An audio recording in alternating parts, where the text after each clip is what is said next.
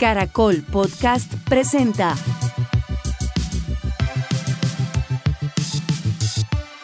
Cuarentólogas. Hola, somos Marcela y María. Marce, si te hace un año yo te hubiera dicho, oye, va a llegar un virus que no tiene cura conocida ni vacuna y va a hacer que el mundo entero, o por lo menos la mayoría del mundo, pues se, se, colapse, se tenga que guardar literalmente en sus casas y hacer una cosa que siempre usábamos muy coloquialmente, que es cuarentena. Guardarse y no tener contacto físico. Y por ende tú, Marcela, vas a tener que guardarte en tu casa y no tener contacto social ni salir. ¿Tú qué hubieras pensado? Te habría dicho, deja de, tomarte, fumarte. Eso que te, eso que eso. Qué poca fe me tienen. Deja eso que te está haciendo mal. Sí, sí, sí. Deja de ver tantas películas. yo hubiera, yo hubiera insistido, Marce, está bien, bueno, yo dejo lo, lo que me está haciendo daño, está bien. Pero piénsalo por un segundo. ¿Qué harías tú en esa cuarentena o qué pensarías que te pasaría en esa cuarentena? De pronto hace un año, si tú me dices eso y tú me dices, no, de, de verdad, me lo dijo la astróloga, la tarotista, la bola de cristal, los sueños, me lo soñé. todo, en, todos los, en todos los oráculos, en todas las visiones aparece y yo te he dicho, bueno, ahora sí te creo. Pero te, te habría dicho, uy, no, que, que se venga. Te habría dicho, oye, de, de verdad, de verdad me, me, to me toca quedarme en mi casa y no tengo que salir a hacer nada como que estoy preparada. Que venga. Y entonces cuando en marzo eh, nuestros gobernantes, eh, alcaldesa, presidente, dijeron, bueno, mi gente, esta cosa que estaba pasando por allá llegó y guardaditos los quiero ver. Y entonces tú dijiste, ¡ay, María tenía razón! ¿Ahora qué hacemos? ¿Y qué hiciste?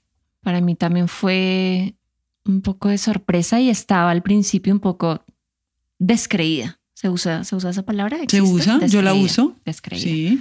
Yo me acuerdo que una semana, cuando comenzaban a aparecer los primeros casos en, en Colombia, yo todavía estaba como eh, incrédula.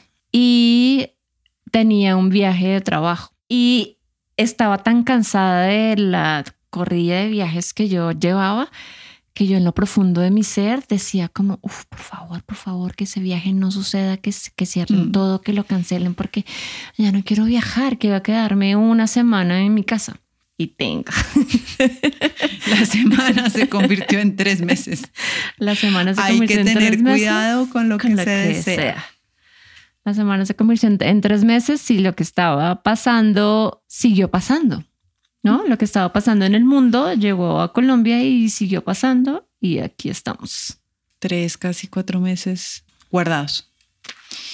Pues mira que a mí me pasó algo muy similar a ti, pero además en principio lo tomé, debo confesar que me pasó un poco como, ay, puedo estar en mi casa tranquila, no tengo, mi, mi trabajo también implica básicamente viajar y fue como, no tenía muchas ganas, que, que bien, y creo que a todos y a todas nos pasó un poco eso de, de creer que se trataba solo de guardarse, ¿no? Y lo digo por mí. Al principio fue, nos tenemos que guardar. Y poco a poco empezaron a aparecer las otras consecuencias que fue, claro, si nos tenemos que guardar, entonces tienen que cerrar todo y la economía y los colegios y los niños y los estudiantes y las universidades y cada día era un, ay, claro, a mí no se me ha ocurrido. Esto es mucho más que mi comodidad de por mis privilegios y mis condiciones y lo que sea, de guardarme y quedarme quieta.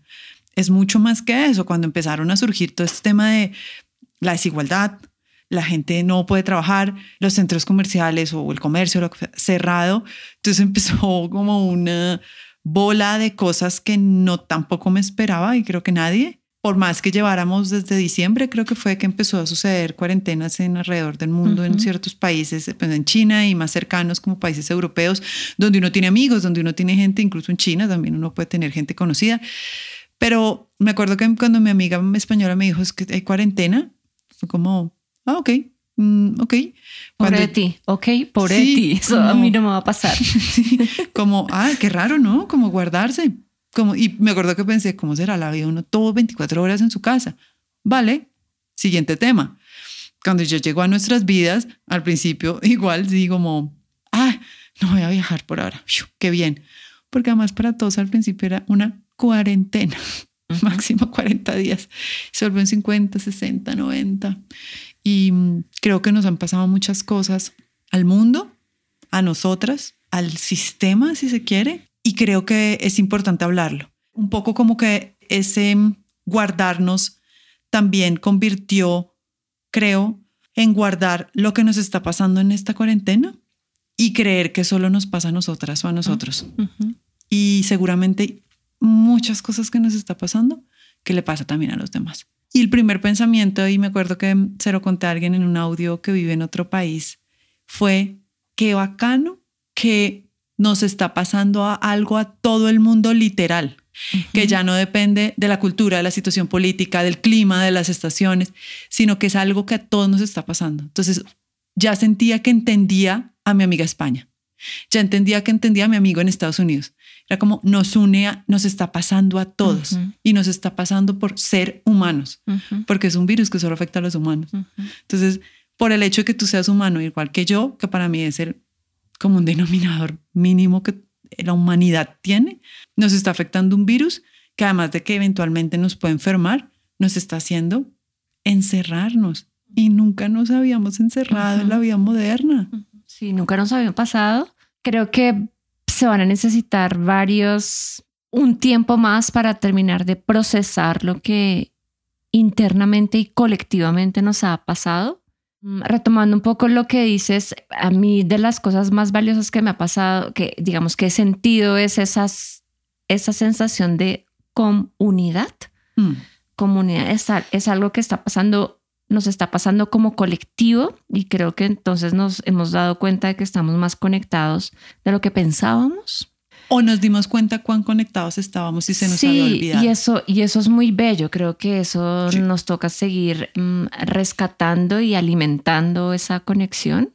Pero también individualmente, como pensando en mí, yo al principio ingenuamente me sentía cómoda y estaba de alguna manera celebrando estar en mi casa. Pero después eh, también comenzó, me comencé a dar cuenta de internamente varios procesos que tenía como inconclusos.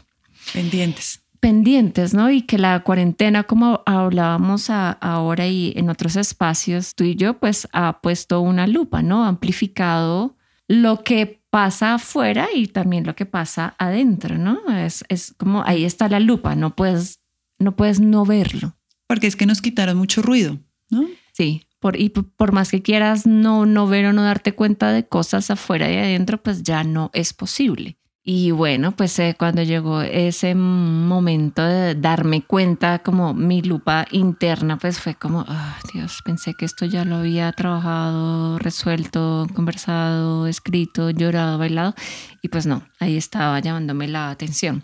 Y siento que también es algo que nos está pasando de manera colectiva. De pronto también es mi ingenuidad un poco mi, mi ingenuidad y mi deseo de, de hay que aprovechar esa lupa que todavía está para ver dónde es urgente seguir haciendo apuestas colectivas, como las apuestas colectivas que en Latinoamérica se estaban em, gestando y bueno, todavía siguen vivas, ¿no? Desde el año pasado con los movimientos sociales.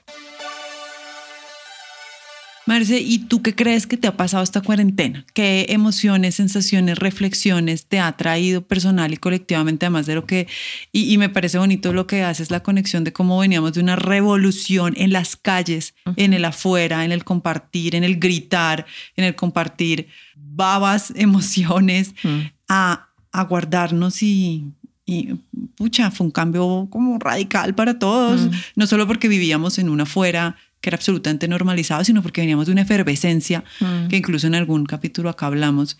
Em, ¿Qué te ha pasado a ti?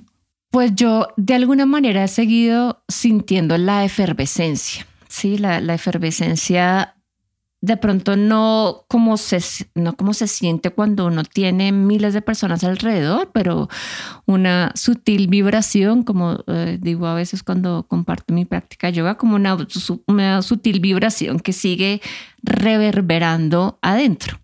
Porque además creo que a mí me ha mostrado o me ha ratificado también un poco que la, un poco como que la, la, quietud y el silencio no existen. Siempre hay algo que se está ahí gestando y llamando la atención y como burbujeando, porque si eso no pasara no estaríamos vivas. Entonces a mí me ha puesto como de frente con algunos asuntos pendientes que tenía que resolver internamente en, mi, en el vientre de mi ballena, haciendo alusión a, a ese episodio, pero también me ha reconciliado un montón con lo cotidiano. ¿no? Y con encontrar valor a lo cotidiano, encontrar valor con lo que uno hace todos los días de manera repetida. Es rutinaria. Rutinaria, ¿no? Levantarse, bañarse, ir a la cocina, ¿no? Eh, prepararse algo, sentarse a, crear o a, producir o a rendir cuentas con el que no tenga. Eh, es decir, como que a mí le ha dado más sentido a lo, a lo cotidiano y he encontrado un inmenso valor en eso. Yo ando pensando siempre en me quiero ir a algún lado. Yo me quiero, siempre quiero, sí, ir, estar en otro lado. Y que he encontrado mucha riqueza y mucha gratitud en el, en el presente. Y me he visto a mí misma reflexionando acerca de, ¿no? Porque siempre quiero estar en otro lado porque siempre quiero estar buscando irme, sí, de paseo además, ¿no? Siempre quiero estar como... Ir pero volver. Así, a, veces no, ¿sabes? A veces eh, quiero, quiero irme y digo como, ah, me quedo que a todos los lugares en los que voy y me quiero quedar viviendo allá. Sea aquí en la montaña de Chuachi o sea en al otro lado del mundo, en el sudeste asiático. siempre me quiero quedar viviendo en otro lado. Y no, creo que esto me ha puesto, me, me ha ayudado a echar raíz y encontrarle sentido y valor a, esta casa, a este espacio, a este barrio, a la esquina eh, más cercana, al, al, frente, al árbol donde todos los días van los colibríes y las mariposas, no, me ha ayudado a encontrar eh, sentido y raíz en esto cotidiano que antes no, antes no veía y lo tenía todos los días ahí y no lo veía. Yo creo que eso ha sido de las grandes cuestiones para bien o para mal que eh, a todos y a todas los que hemos tenido que vivir cuarentena donde quiera que estemos, porque, insistimos, esto es un tema mundial. No sé en este momento los datos, pero muy pocos países, pensando en esta división geopolítica en que está vivido el mundo, no han tenido cuarentenas estrictas, pero digamos que casi todos los países latinoamericanos o, europeos con el que uno más o menos tiene contacto lo tienen. Y ha sido el encuentro con la, con la rutina ¿no? Con, el, con los hijos, por ejemplo, los hijos y las hijas, o con la pareja. Eh, hablando de este capítulo, también hablamos de la gente que decidió, por ejemplo, terminar su relación, pero tuvo que continuar la convivencia. O la gente que gracias a la cuarentena se dio cuenta que su convivencia estaba rota, porque una cosa es eh, interactuar tres horas en la mañana y dos en la noche, y otra cosa las 24, con todo lo que trae la convivencia, ¿no? Eh, que es estar con el otro todo el tiempo. Entonces creo que la rutina fue lo primero que se rompió y con eso vinieron todo lo bueno y todo lo malo, que al final, por mi experiencia, lo bueno al final, eh, lo malo casi que termina siendo bueno si uno quiere mirarlo por el lado del vaso medio lleno. Ahora, también ha traído para mí, y, creo que en algún momento padecí mucho en esta cuarentena, como el afuera, ¿no? El pensar que yo estaba cómodo en mi casa, eh, que tenía lo que muchos no tenían, ¿no? Entonces tenía comida, trabajo, tranquilidad, salud y allá afuera había mucha gente que no. Y eso empezó a pesarme mucho y a estresarme mucho. Pensar en la gente que tuvo que dejar de trabajar a todos los niveles, ¿no? Desde las personas que eran vendedoras ambulantes y entonces tuvieron que dejar su trabajo, o aquellas que empezó a costarme mucho salir a pasear a mi perro y encontrar muchos locales cerrados, abandonados, gente que cuyos sueños, trabajo, sustento había sido absolutamente abruptamente interrumpido, empezó a causarme mucha angustia. Y no supe qué hacer con esa angustia, porque mm. tú y yo toda la vida hemos trabajado en temas de derechos humanos, de, pero siempre había una posibilidad, ¿no? Y por eso trabajamos en lo que trabajamos, para brindar posibilidades, para abrir caminos, para rescatar saberes. Pero aquí no teníamos opciones. Era como, por más que yo haga cosas, lo único que puedo hacer es asistir asistir económicamente, asistir emocionalmente, pero esto es una cosa tan grande y afecta estructuralmente a todo que me empezó a generar mucha angustia, me empezó a generar mucha angustia pasar por una calle muy cerca de mi casa que es netamente comercial y había todo tipo de esos negocios chiquitos de barrio. La ferretería, la peluquería, la cigarrería, todas las IAS, pero todas además, porque hice como el inventario. Y excepto la cigarrería, que te atendían a través de una reja, todo estaba cerrado y con el tiempo se volvieron eh, locales vacíos. Y un día llegué a mi casa así como, como muy irritada, como, ¿qué, ¿pero qué me pasa? Y caí en cuenta que era eso, me estaba empezando a afectar mm. esa parálisis que era mucho más que una parálisis económica, ¿no? Era una parálisis vital. Y empecé a sentir lo que yo creo que muchos hemos sentido en algún momento y en mis redes sociales lo expresé casi que culpa. Mm. Y era como, yo estoy acá en mi casa, llegué y en este momento me espera una comida caliente y muchas personas no lo tienen. Una cosa que siempre he sido consciente, pero que esta cuarentena puso la lupa. Entonces empecé a pensar, vale, no me puedo quedar con esta culpa que me paraliza y que no puedo hacer nada con ella. Y, entonces después de eso empecé a pasar por todo tipo de emociones, pero también de acciones. ¿Qué puedo hacer? Como siempre creo que siento que lo he hecho y que me lo he cuestionado, ¿qué puedo hacer yo como mujer, como persona, como con ciertas condiciones vitales, socioeconómicas, de privilegio, de conocimiento, lo que sea, como lo quieras llamar.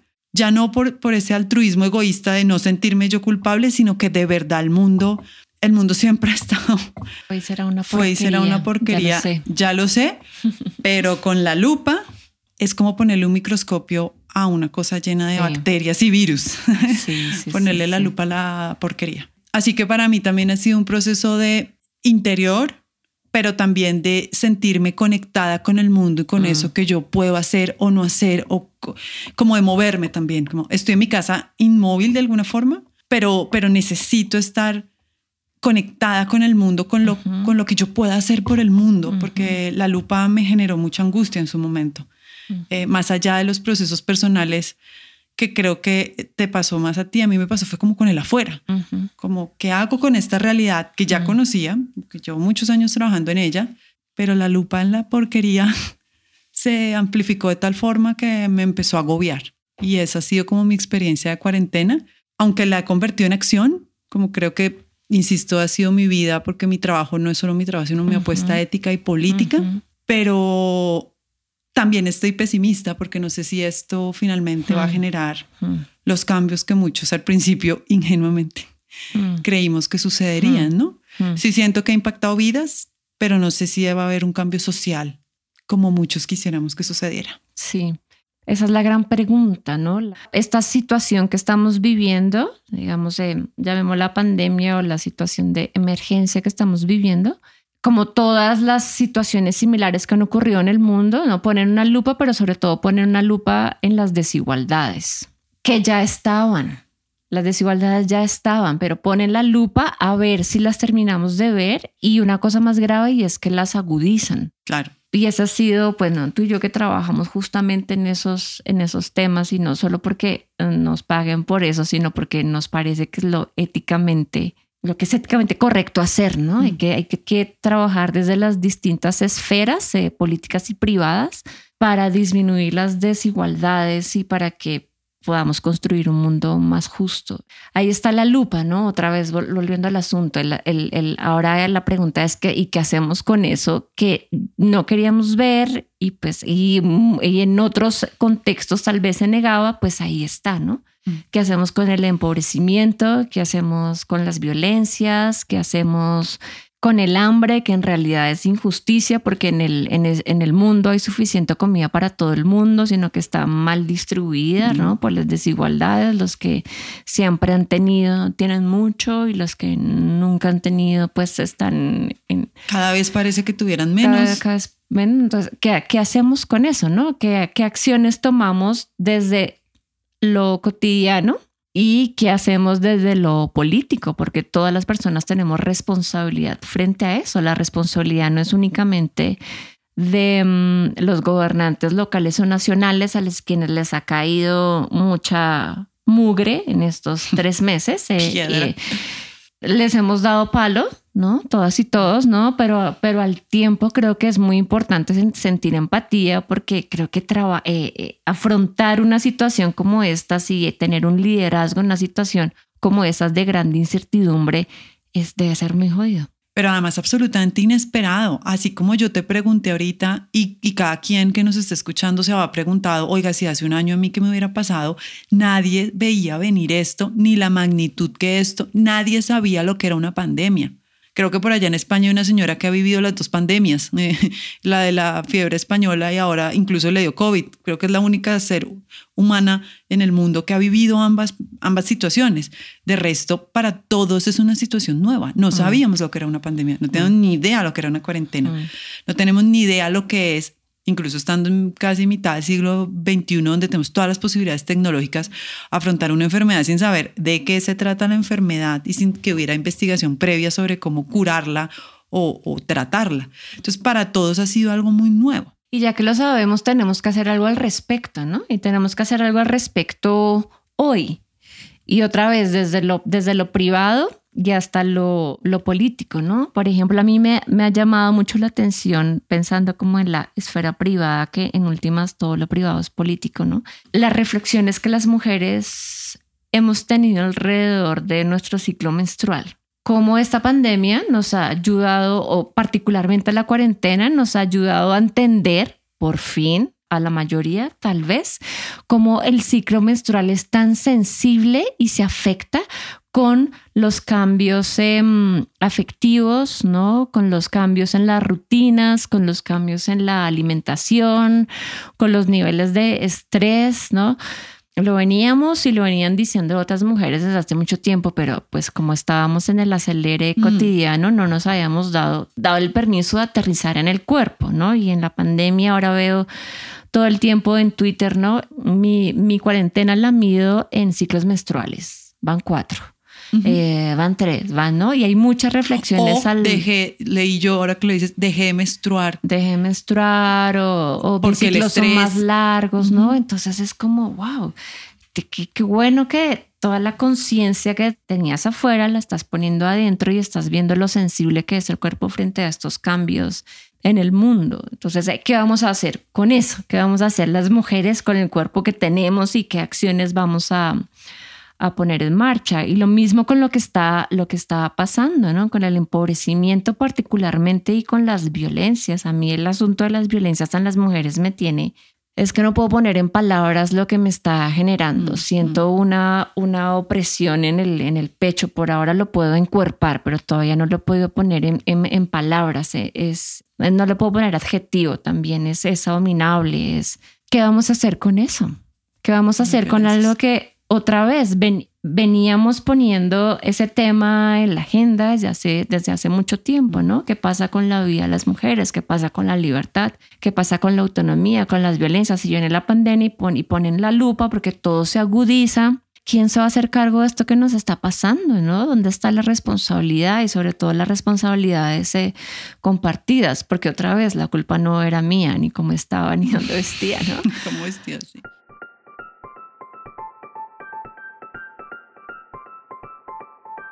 Otro tema que a mí me, no sé si me angustia, pero sí me, no, sí me angustia, sí me angustia, de esta pandemia que una vez más se le ha puesto eh, la lupa y una vez más es un tema agudizado a propósito de la pandemia y la cuarentena, es la salud mental. La salud mental de las mujeres que viven violencias y tienen que vivir con su agresor o sus agresores de niños y niñas que viven con sus agresores y ya no tienen el espacio de la escuela para salir y hablarlo y olvidarlo y estar en otros espacios seguros.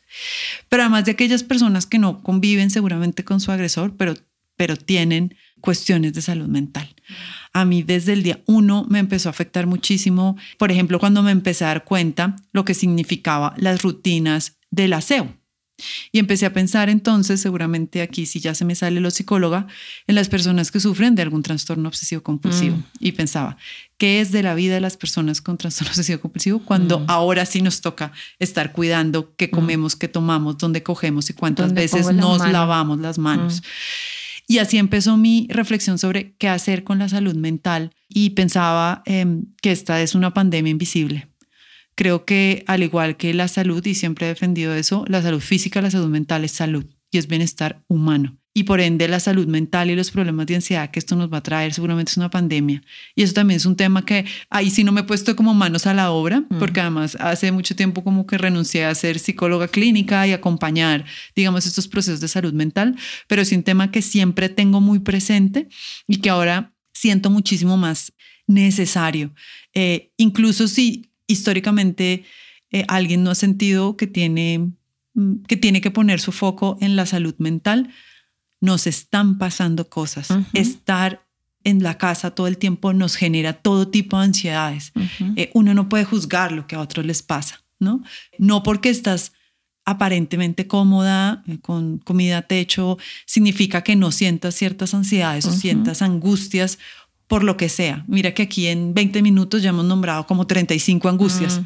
de todo lo que pasa afuera, lo que pasa conmigo, de la gente que perdió su trabajo, que yo misma perdí mi trabajo, mi sustento, o que yo no estaba feliz en el trabajo, ahora no lo puedo dejar, o que mi pareja perdió el trabajo, entonces ahora yo soy de sustento y qué angustia. O sea, hay 150 mil cosas que pueden afectar la salud mental, no importa cuál sea tu condición o previa de salud mental o de económica, ¿no? No tiene que ver con eso, tiene que ver con lo que como tú estás viviendo el encierro, para unos es un encierro porque lo siente como una cárcel, para otros es un, eh, es un momento de reflexión y soledad, pero la salud mental también creo que es un tema que no se está hablando lo suficiente, porque además la pandemia eclipsó, ¿no? Porque entiendo que es el tema más importante, pero eclipsó. Entonces se nos mm. olvidó los conflictos que ya existían en el país, se nos olvidaron. La salud mental que ya está afectada, se nos olvidó la violencia que ya existía y ahora sale y ahora no sabemos qué hacer con eso. O sea, fue, es como al mismo tiempo una lupa, pero también un manto que cubrió. Y como los problemas, como siempre, pues buscan por dónde salir, como el agua, salen. Y empiezan a explotarnos cosas, ¿no? Y entonces ahora estamos casi en una pandemia también de violencia de género, estamos en una pandemia de salud mental, estamos en una hambruna en el mundo mm. que es como, Dios, muchas cosas al tiempo, que creo que nuestra responsabilidad como individuos es de saber administrar, ¿no? Mm. Porque nos puede generar, como en algún momento llegó a pasarme a mí, y no sé si algunos y algunos de los que nos escuchan les haya pasado, a francamente afectar. O sea, de mm. verdad decir, ¿qué hago? Esto es mm. muy angustiante, me está generando ansiedad. Me, insisto, yo estoy bien en mi cuarentena, así como tú, mm. estamos bien, pero pensemos en aquellos que además de esa angustia externa también tienen angustias internas, ¿no? Creo que esta cuarentena nos trajo tantísimas cosas que faltarían horas eh, de reflexión sobre lo que esto significa y lo que va a pasar ahora, ¿no?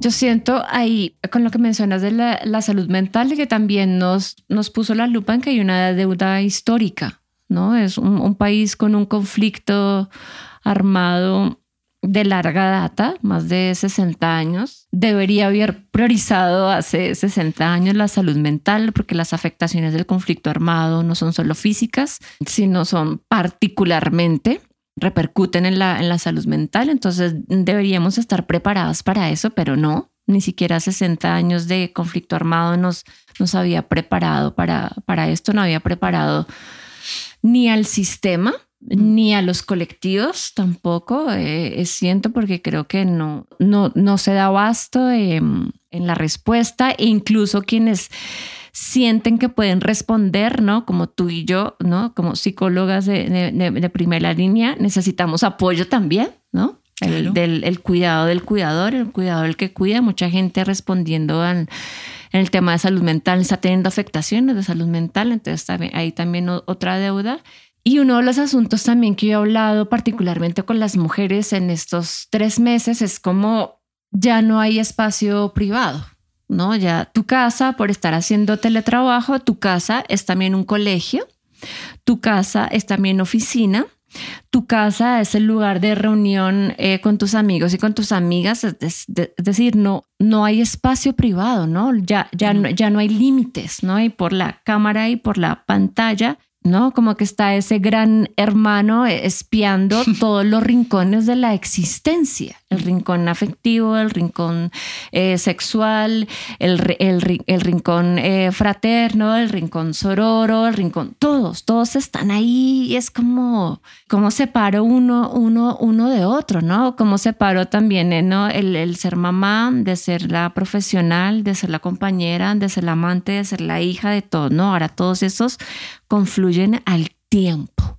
Y de un momento para otro. Y de un momento para otro. Y para las mujeres está siendo tremendamente eh, desgastante asumir todos esos yoes simultáneos. Hace poco pensaba y bromeaba un poco sobre Buda, pensando en que debe estar muy contento de que quizás por fin estemos entendiendo esto de que el presente es lo que tenemos, es el presente, y el futuro no existe. El futuro es una ilusión de control que tenemos.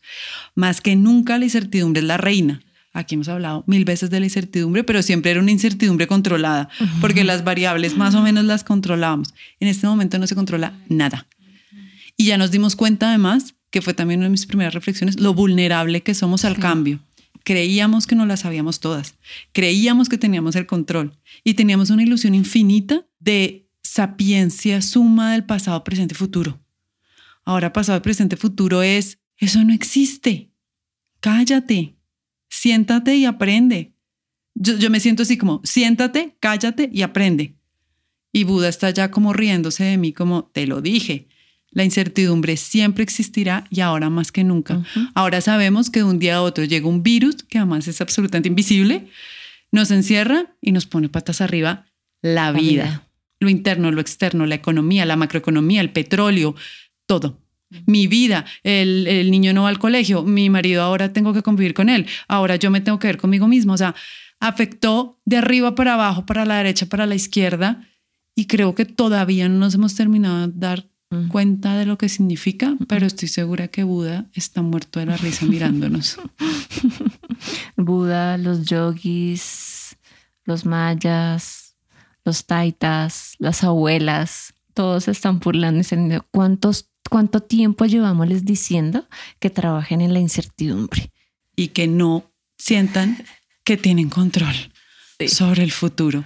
Pero tenía que llegar un invisible y diminuto virus para decirnos, toma tu cachetada, siéntate, aprende y espero que creo que ni tú y yo estamos seguras que aprenderemos la lección. Ojalá que sí.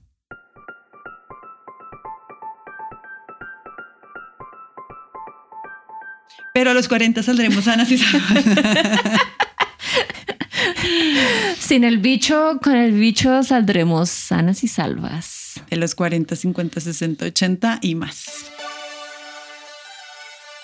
Síganos en nuestras redes sociales, Instagram y Twitter como arroba cuarentólogas. Este podcast se graba en los estudios de La Magdalena con la producción y postproducción de Luis Quillot. El diseño de sonido es de Hernando Tosín de Tut Studios.